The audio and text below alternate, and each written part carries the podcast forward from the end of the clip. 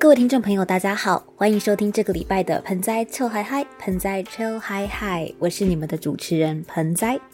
又到了我们每个礼拜天空中相会的时光了，不知道大家这个礼拜过得怎么样呢？是不是过得很充实，或者是嗯，可能有一点小小的偷懒也没有关系，因为休息都是为了走更长远的路。总而言之，希望听完今天的内容之后呢，你们可以打起精神，或是可以更有嗯，怎么讲，更心安理得的继续过自己悠闲的生活。总而言之，希望大家听完之后都可以开心。好，那就马上开始进入我们今天的内容吧。今天这一集的内容呢，延续前两周的主题，一样是二零二一的院线回顾。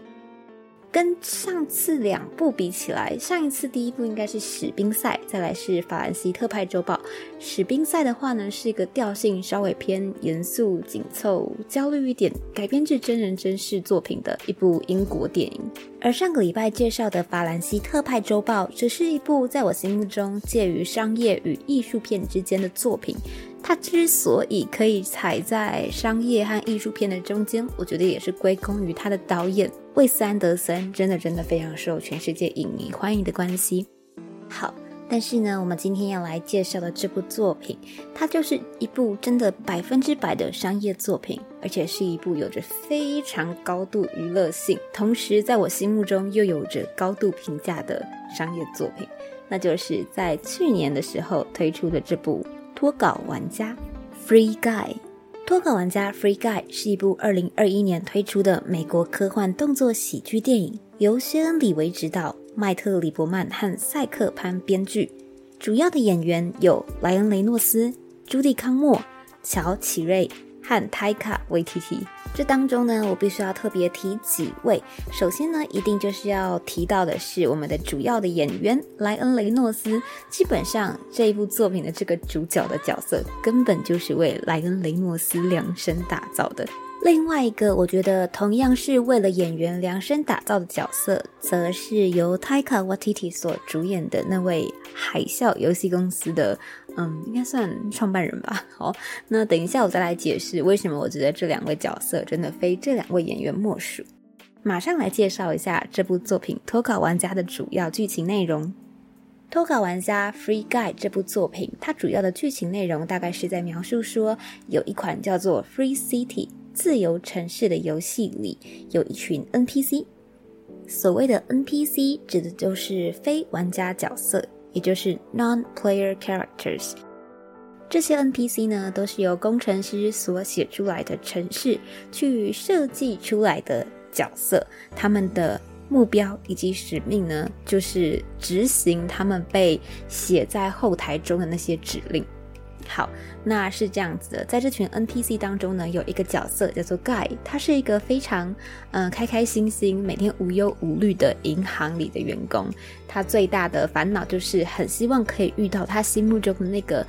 命运的嗯真命天女，所以呢，他每天就是开开心心的上班，跟他的好朋友 Buddy 一起聊聊。哎，下班后要去海边喝酒，还有说说他还没有遇到他心目中的那个真命天女，但他心里有着很明确的想象。那常常就被他的朋友 Buddy 吐槽说：“嘿，那个家伙根本不存在，好吗？”之类的。但是，一切的一切，就在某一天，他走在路上时，迎面而来。看到一个戴着墨镜的女孩子经过他的身边时，就在那一瞬间，一切都改变了。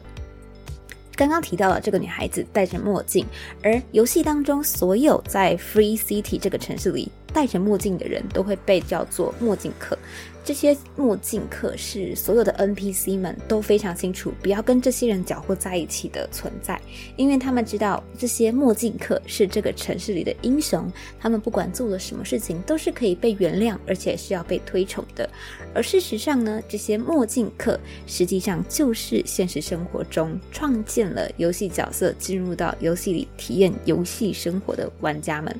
好，所以刚刚提到说，这个 Free City 其实是一款游戏。我们的男主叫盖盖伊，他是游戏中的 NPC。而事实上，这一切还有一个更大、更宏观的故事背景，也就是在现实世界当中，关于这款 Free City 自由城市这个游戏，它是由海啸这间游戏公司所推出的主打商品。关于海啸的公司，关于海啸公司他们当中的一些员工，还有一些背后的阴谋，会怎么样去影响着 Free City 这款游戏当中的这些 NPC 的生活呢？总之是一个非常精彩的剧情，大家可以进到作品当中一探究竟。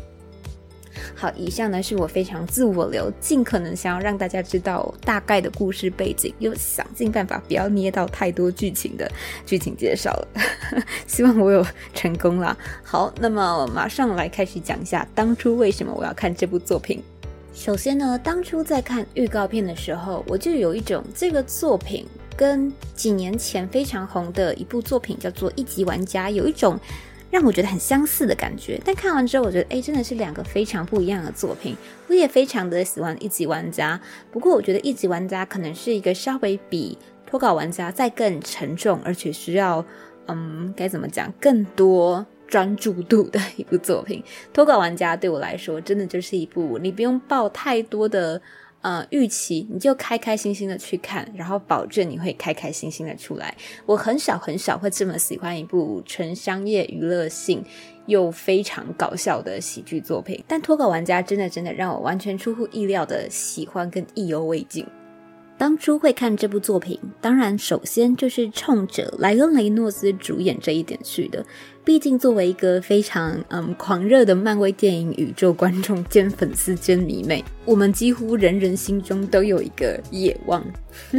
就是希望有生之年有朝一日可以看见死侍与蜘蛛人同框。不过，即使这个愿望目前还没有马上实现的机会，但自从莱恩雷诺斯演出了死侍之后，我相信很多人都跟我一样，是因为死侍，所以深深的喜欢上了莱恩雷诺斯这个。我不知道要怎么形容这个人，他有点像是小劳勃道尼那一种演员，演什么角色都是他自己，真的非常非常的霸道。但是他这种霸道当中又有一种浑然天成的搞笑，这个是仿佛任何故事背景跟任何的角色设定都抢不走的一种个人特质与光环。所以呢，刚刚前面有说，我觉得这个角色真的真的绝对非莱恩雷诺斯莫属。而另外一个让我也非常喜欢，同时也觉得这个角色非他莫属的，就是前面提到的泰卡和 T T。那泰卡这个演员呢，他真的非常非常的奇妙，而且极度的有才华。他不只是个演员，同时也是个导演。而且他导演过的作品，还有得到奥斯卡，我记得某一年的最佳原创剧本奖，也就是他当中又自编自导还自演主角的《吐槽男孩》这部作品，绝对是我有生之年绝对要推荐给大家的作品。大家如果还没有看，可以先去看，可是先确保你们准备好卫生纸，并且是在一个心灵够坚强的情况下再去看这部作品。好，那另外其他几部他导演过的作品也很有名的，像是《雷神索尔》的第三集，然后我记得是迪士尼的《海洋奇缘》的编剧，这样其实是一位非常有才华的，已经不能说是演员了，是一个综合型的天才电影工作者，我不知道怎么样推崇他。而他作为演员的部分呢，他本身也有一种自带的别人抢不走的演戏的风格，我好难形容，但真的是你只要看他演过一次作品。你绝对会在一些其他的作品当中又看到他的身影时，立刻好像脑海中有个什么东西被唤醒，就是会产生一种既视感，觉得我一定看过这个人演的东西，就是这么的有记忆点。好，好像又不小心闲聊太多了，那赶快来讲一下关于我为什么要推荐这部作品吧。首先呢，要先跟大家讲一个很简短的题外话的小故事，就是关于这部作品，我其实看了三点八次这个奇怪的 故事。为什么会说三点八这个？点八是怎么来的？其实是因为我第一次看的时候，看到一半突然出现一个很荒谬的状况，就是其实我们在开始看这部作品的时候，我是在电影院看的，然后看一看看一看，我一直有感受到说那个荧幕有一些不太自然的闪烁的效果。可是因为这部作品它的故事背景就是在一款电动游戏的世界当中，所以呢，它会有很多荧幕上的特效，或是那种故意做出好像游戏宕机那种不自然的画面的停格。我一直以为那些定。格式电脑嗯，电影当中设计出来的效果，殊不知原来到后面越来越严重才知道啊，这个是他们电影的那一卷磁带整个坏掉了，所以演到一半的时候，我觉得真的受不了，我还鼓起勇气站起来，然后去外面想要找一个影厅的工作人员说：“Hello，不好意思，你们那个电影好像怪怪的。”然后那个。工作人员一看到我出现，就立刻跟我说：“哦，我们经理出来处理了，经理出来处理。”我就哦，好，回到位置里面。然后我一回到影厅里，那个灯整个大亮，然后画面就停格在一个超级关键，而且那个关键是关键在正好处于一个呃，我尽可能的不要爆雷讲，但是他们里面正在进行一些打破第四道墙的行为，所以我们这边看到它定格在那，然后又是一个很破碎的荧幕的画面的时候，就有一种这个也太打破第四道墙外的第四道墙了吧的那种错觉。好，那我不知道这样讲你们听不听得懂，但是那对我来说是一个蛮记忆深。深刻而且难以复制的 奇妙的观影经验。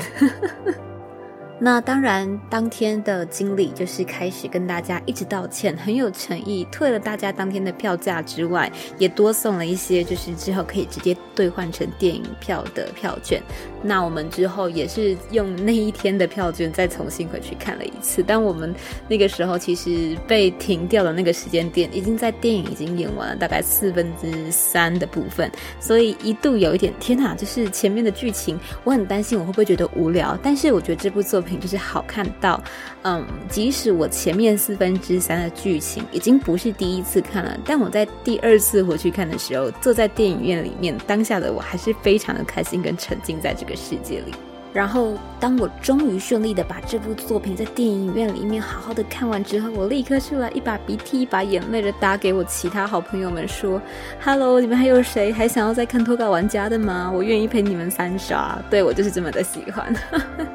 好，来立刻聊聊为什么会这么喜欢这部作品吧。首先呢，这部作品就如我前面所说，是一个百分之百的商业作品，极度的具娱乐效果。但是大家不要太期望可以在它当中得到太多的深刻的内涵或道德教训。但是，但是，但是，我会这么说，不代表它没有，而是我认为，当你是带着不对它有太多深刻深奥内容的期望。进去看它的时候，你反而可以获得意料之外的惊喜。就如前面所说，它是一部由莱恩·雷诺斯所主演的喜剧作品。基本上，莱恩·雷诺斯加上喜剧这两个东西合在一起，大致上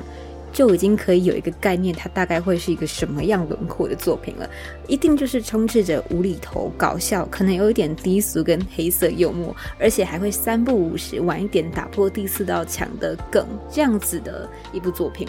脱稿玩家的的确确的就是一部这样的作品，没有错。但它到底为什么作为一部喜剧作品，却会让我如此的意犹未尽呢？我觉得第一点是，它是一部让你绝对不会失望的喜剧。它具备了喜剧当中该有的所有的元素，而且在每一件事情上都发挥着极度的该怎么讲？麻雀虽小，五脏俱全吧。就是它在每一个要素上都非常均衡，而且。不失衡的去发挥了该有的效果，没有一个地方会让你觉得过于的突出，或是有些地方过于的薄弱。我是指在喜剧的轮廓上。那我为了不要暴雷，所以我不想要描述的太深入。但我必须说，它作为一部喜剧，我觉得它真的是一百分。第二个让我意外的点，就是它里面有非常多的彩蛋，而这些彩蛋呢，我认为是，假如你是和我一样，在近十五到二十年来有深刻的受到一些主流大型 IP 作品的熏陶的话，你在当中一定可以看到非常多跟你的不管是童年经历，或是你这几年看过的作品有关的吐槽或者是梗。尤其是，其实他这部作品里面有非常大的一部分，就是在吐槽所谓的大型 IP 这件事。所以，我觉得你看见一个专门在产出大型 IP 的公司做了一部在吐槽大型 IP 的作品，这件事情，就是你不管放在故事里头看，还是你拉回来现实生活中作为一个观众去看待这个产业互动的一个现况，都是一件非常有趣的事情。而第三点让我感到非常意外的是，他在我完全没有预期到的情况下，竟然。很意外的有去探讨到一些现代社会会碰触到的一些道德问题，还有社会议题，诸如在科技逐渐发展到如此进步的现在，有一些跟人工智慧、人工生命相关的议题。另外呢，他也谈论到了关于暴力元素以及一些美国永枪议题相关的，就是他做了一个浅浅的吐槽，不深但有。以及我特别喜欢一点是，它非常突如其来的，就是做了一点一些现代的主流娱乐性作品当中经常会物化女性的这个现象的吐槽，应该算责备了吧？我觉得这个程度有到责备了。虽然它都是以一种非常快速，然后甚至是有点搞笑的方式去吐槽这些事情，但我认为在一个这么大型的 IP，一个这么主流的娱乐的作品当中，你可以看到像这样子的表态，对我来说啦。是一件主流娱乐文化正在进步的象征，所以看了其实还蛮欣慰的。而不得不说，他的确碰触到了很多虽然令我意外的议题，但是也必须承认这些议题碰了，但是并没有深谈。虽然我觉得这样子的确就是呃，好像有些小可惜，但看在它是一个百分之百娱乐向的喜剧作品上，我就不要求这么多了。甚至我认为他这样子浅浅的点到，而不要过多的去讨论，会反而让这些议题更容易被一些真正需要去知道、可能还没有这些意识跟概念的族群去接收。好，我这边没有要去刻板印象化任何族群的。想法，但我举个例子好了。假设今天呢，我有一个直男朋友，他非常享受在游戏里面跟一些嗯，经常被设计成巨乳 NPC，然后没有什么自我意识，就喜欢被英雄救美那些角色，就是很习惯这样子的娱乐文化的符号了。但经过了这一次的观影经验，在一个没有那么严厉的情况下，他可能会稍微学到一点，哎，其实不应该这样子去看待虚构作品当中的女性。对我来说，它就是起到了一个像这样子的小小的呼吁的作用。我觉得已经完全的超出了我对原本单纯是爽片的这部作品的期望。所以我不否认《脱稿玩家》这部作品在我这边这么的讨好，有很大一部分原因归功于我对他的期望一开始并不高。但我觉得这也是一个作品成功的关键之一，就是你要让你的观众得到他在。进电影院或是按下播放键之前，期望能够看到的东西之外，你还可以给他们他们没有想到原来在这部作品当中可以得到的收获。而我觉得《脱稿玩家》这部作品就是在这两点上都做的非常出色的作品。它作为一个高度娱乐性的商业作品，让我获得了满满的娱乐感。与此同时，也让我看到了一部商业作品，它其实可以有这么多的教育功能，以及它碰触到了很多我认为在一般的商业作品当中，片商可能会不太敢去做的一些表态，是让我觉得既惊喜又感动的一点。与此同时，当中有一些意外的桥段，是有一些角色他做出了我万万没有想到会这样子设计的反应，反而在那一刻让我看到了一些人性的光辉。但我这边不能。讲，所以我就偷偷的对个暗号，已经看过的人可能会知道，那就是我超级喜欢 Body。那还没有看过的人呢，也希望你们可以多多的关注片中 Body 这个角色的表现。好，我尽可能不要暴雷的情况下，就讨论这部作品到这里了。希望大家不会听得无聊，也不小心就是录了好像特别长这样子。最近好像常常这样。好，那我们最后呢来说明一下，为什么我要这么推荐这部作品。对我来说呢，推挂玩家它带给我的不只是纯粹的快乐，它同时还带来了一份关于那种小人物对抗环境，即使再困难也勇往直前的一股励志的感觉。它让我看见天真傻气的执着，也许在一些情况下真的可以获得回报的疗愈感。它也让我看到了人和人之间，人和世界之间。如何去定义真实？如何去定义真相？其实可以有很多不同的角度、不同的观点以及不同的可能性。现实生活中的我们，相信也在很多的情况下，必须面临许多的身不由己，面临对抗大环境的无奈，面临质疑着真实，面临质疑着自己所想的到底正不正确的那一种彷徨与无助。脱稿玩家这部作品，它会用一种轻松、幽默、愉快又 调皮的方式，让你觉得这样的自己并不孤单。好，以上就是我们这个礼拜的推荐内容。下个礼拜呢，我们要来聊的是去年推出之后造成的非常大的轰动，背景故事非常的深奥，所以我得花很多时间去准备的一集，也就是由提摩西·夏勒梅所主演的科幻大作《沙丘》。谢谢你们这个礼拜的收听，我是盆栽。下个礼拜同一时间，我们空中再会。拜拜。